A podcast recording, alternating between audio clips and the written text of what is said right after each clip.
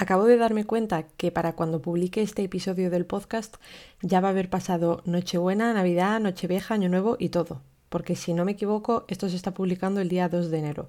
Así que bueno, aprovecho para felicitaros a todos la Navidad, la Nochebuena, la Nochevieja, el Año Nuevo, que hayáis comido muchos langostinos, que os haya tocado la lotería y si es así, acepto donaciones.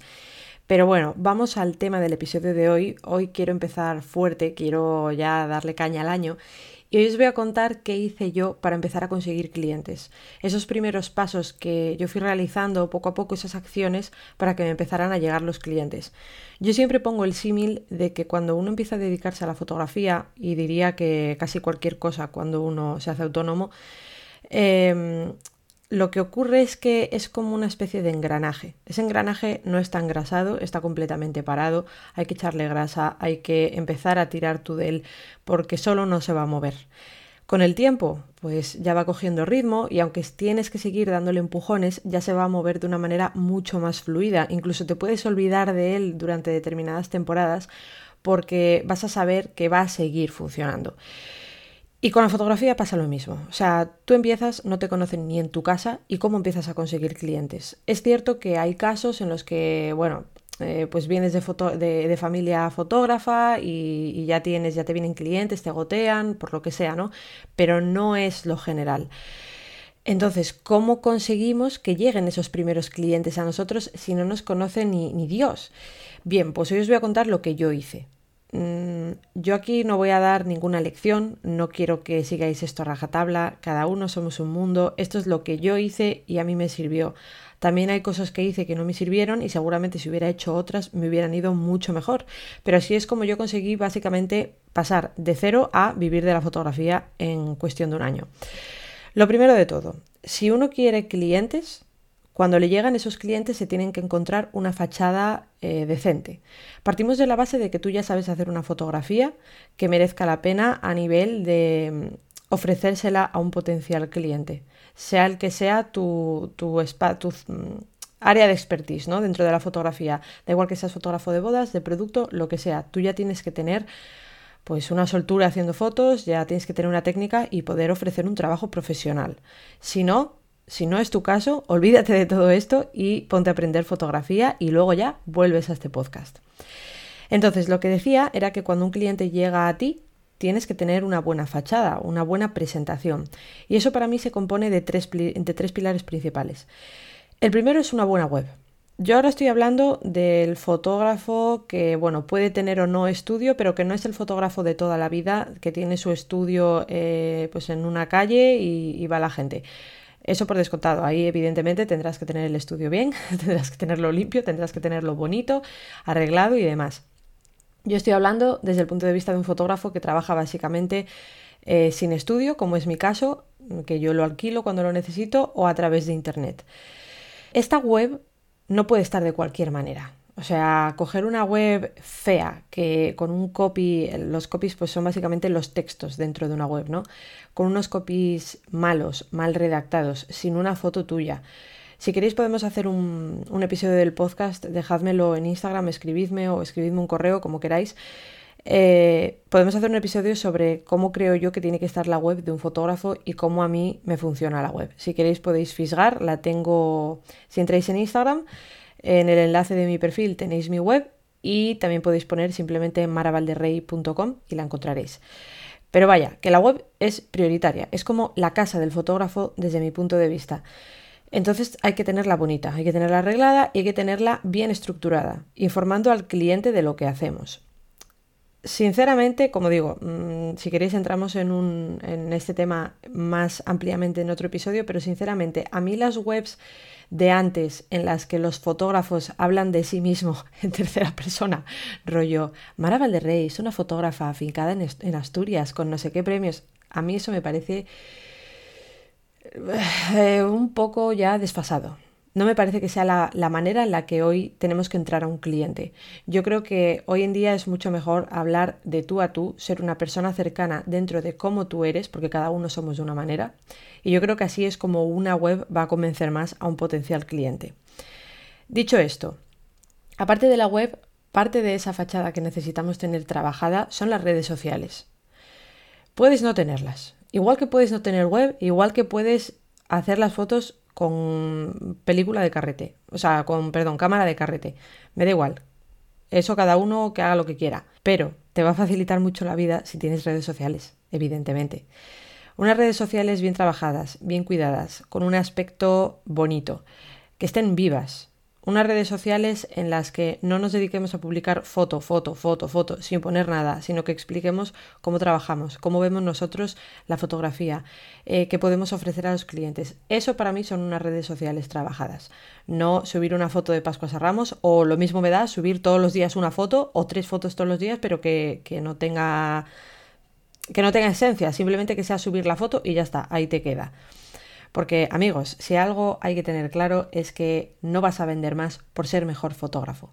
Como decía al principio, evidentemente hay que ser buen fotógrafo, hay que controlar la técnica, hay que saber de fotografía, pero eso no va a ser lo que te haga vender. Lo que te haga vender son todas estas acciones que os digo que hay que ir realizando poco a poco para construir una imagen de nuestro negocio, de nosotros mismos, que proyectar a la gente y para que nos vayan conociendo. Así que no os dediquéis a subir foto tras foto y tampoco subáis una foto, mm, pues yo qué sé, me voy a comer eh, un cachopo y subo una foto del cachopo, pues tampoco pega mucho, ¿sabes? O, o, con vuestro perro jugando. Pues bueno, a ver, depende, todo en el contexto. Yo sí que veo bien la marca personal dentro de las redes sociales de un profesional de la fotografía. Sí que veo bien que vean cómo somos para que empaticen con nosotros, porque al final si una persona te cae de puta madre, vas a contratarlo mucho antes que a otra persona que ni siquiera le pones cara. ¿Qué más? Eh, cosillas dentro de esto de, esa fachada que tenemos que tener a la hora de recibir a un cliente, ese paso previo antes de empezar a atraer clientes. Para mí es una buena marca. Eh, yo ahí peco un poco porque cuando empecé yo no tenía una marca consolidada, yo no había eh, contratado a un profesional que desarrollase esta marca. Ahora sí, todavía quiero seguir trabajando en ella, pero para mí es importante. Tener una marca no solo que sea bonita, con marca me refiero a logo, a manera de hablar, de comunicarnos, colores corporativos, eh, tipografías, todas estas cosillas que conforman eh, lo que es nuestro negocio a nivel visual, ¿no? Yo he visto a muchos fotógrafos que no tienen ni siquiera un logotipo o que ni siquiera lo usan y les va de puta madre. O sea, esto no tiene, no es directamente proporcional al número de clientes que tengas pero sí que desde mi punto de vista ayuda. Y yo además soy bastante maniática con, todas estas cosas visuales, eh, lo que transmitimos y, todas estas cosillas. Vosotros pensad que al final un perfil cuidado en redes, una página cuidada, eh, utilizando colores corporativos, utilizando las mismas tipografías, lo que transmite es una coherencia y una totalidad de nuestra imagen que para quien la sepa apreciar le va a encandilar. Así que yo creo que es bastante importante este tercer punto de tener nuestra marca. Em, además, vamos a ver, contratar a un diseñador gráfico para, para, dar lugar a un logotipo, a unos colores, lo que sea, que nos van a durar muchos años, tampoco es una inversión que suponga mucho desembolso. Dicho esto, esto es como los pasos previos, bueno, voy por 8 minutos de, episodio y solo son los pasos previos a empezar a conseguir clientes directamente. Así que me voy a dar caña porque en 15 minutos tengo que salir para una sesión. Em, vamos allá. Ahora vienen las acciones proactivas que nosotros tenemos que hacer para que empiecen a llegar esos clientes. Ya tenemos la casa hecha, ya tenemos la fachada lista y ahora tienen que empezar a llegar. Os voy a contar qué he hecho yo. Lo primero de todo, esto fue de rebote, esto no fue, la verdad, pensado, pero a mí me funcionó bastante bien. Antes de empezar, eh, yo tenía claro que si yo quería ofrecer determinados servicios, tenía que tener portfolio de determinados servicios. ¿Qué hice? Avisar a diferentes personas dentro de, de las áreas a las que yo me quería enfocar, pues retrato corporativo, mm, lifestyle, gastronomía y demás, contactar con diferentes negocios para colaborar con ellos ofreciéndoles unas poquitas fotos a cambio de que ellos se dejen fotografiar, me preparen sus platos y todas estas cosas. Eh, yo esto en un inicio lo planteaba solamente de esta manera, pero con el tiempo me he dado cuenta de que varios de estos negocios, tres mínimo, si no recuerdo mal, luego me han avisado para realizar trabajos remunerados. Eh, con esto no os quiero decir que os pongáis a hacer colaboraciones como locos porque no os va a salir bien. O sea, me atrevería a decir que la inmensa mayoría no va a luego contrataros. Porque, pues ya os digo, yo avisé a varios y de ellos como tres luego han sido mis clientes. Pero es que si empezamos a regalar el trabajo, porque llega un punto en el que de colaborar pasamos a regalar el trabajo. O sea, pasamos de que saquemos algo directamente de esa sesión, como es que necesitamos portfolio, a que ya no saquemos nada. Básicamente estamos regalando fotos. De esto también quiero hablar en otro episodio porque es un tema bastante amplio, pero tampoco hagamos colaboraciones en las que pues, fotografiemos la carta entera a un restaurante, porque es que eso no es colaborar, eso es trabajar gratis para el restaurante. Pero me entendéis, yo esto no os lo quiero dar tampoco como una pauta porque a mí me vino un poco de rebote, pero bueno, creo que os puede ser de utilidad saberlo. Más cosillas. Eh, a mí me sirvió entrar directamente, a puerta fría.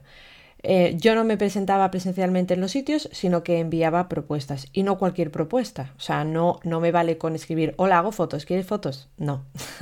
propuestas un poco, pues, analizando cómo es el negocio, qué le puede venir bien y exponiéndoselo bien eh, a ese cliente a ese potencial cliente. Evidentemente para esto hay que tener mucha resistencia al no, porque aquí sí que la inmensa mayoría te van a decir que no, pero hay otros que te van a decir que sí.